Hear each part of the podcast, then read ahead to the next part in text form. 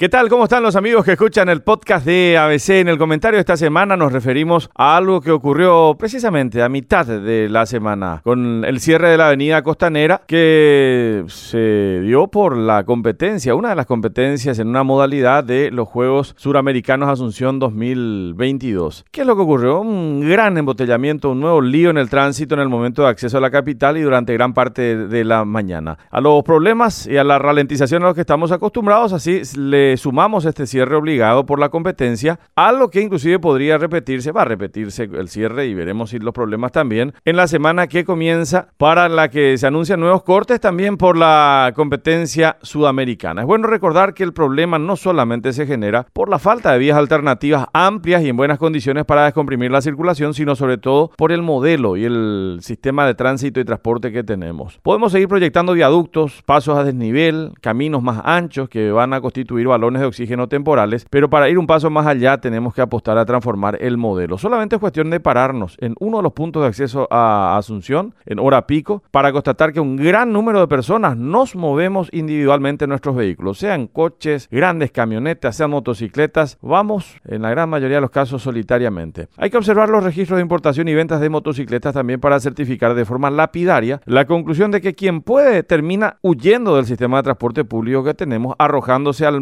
de la primera motocicleta que aparezca en el camino. Y también tenemos que reconocer que es hasta pretencioso hablar de sistema de transporte público cuando que este está representado exclusivamente por los colectivos ante la ausencia de metros, tranvías, trenes de cercanía, teleféricos o algo que se le parezca. Mientras el modelo no cambie, todo lo que se proyecte como solución va a ser un parche temporal que va a diferir la discusión de fondo. La necesidad que tenemos de hacer mucho más eficiente y conveniente para el ciudadano el sistema de transporte público. Esta semana que termina entrevistamos en ABC Cardinal a Juan José Rolón, director del proyecto del Viceministerio de Transporte. Le preguntamos si hay algún proyecto pensado por lo menos para implementarlo aquí a un tiempo, con la intención de descomprimir el sistema de transporte y hacer un poco más fluida la circulación. El funcionario dijo que hasta ahora se hizo poco, que eh, evidentemente hubo una mezcla de falta de voluntad, de ideas, de iniciativas que en este momento están pensando en llevar adelante un proyecto de carriles exclusivos. ¿En dónde? En la avenida Colón.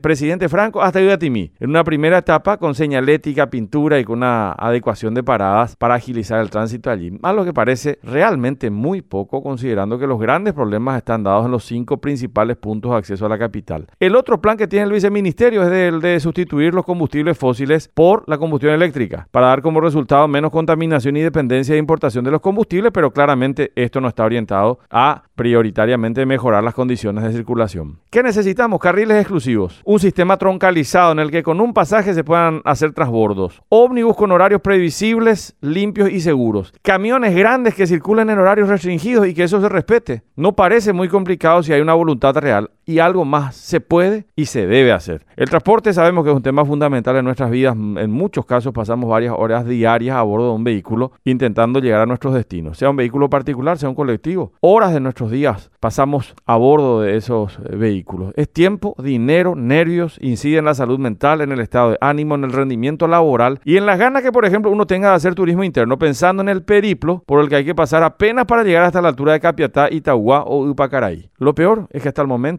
Ninguno de los candidatos en campaña se ocupó de este tema de forma seria y razonable. Hasta la próxima semana.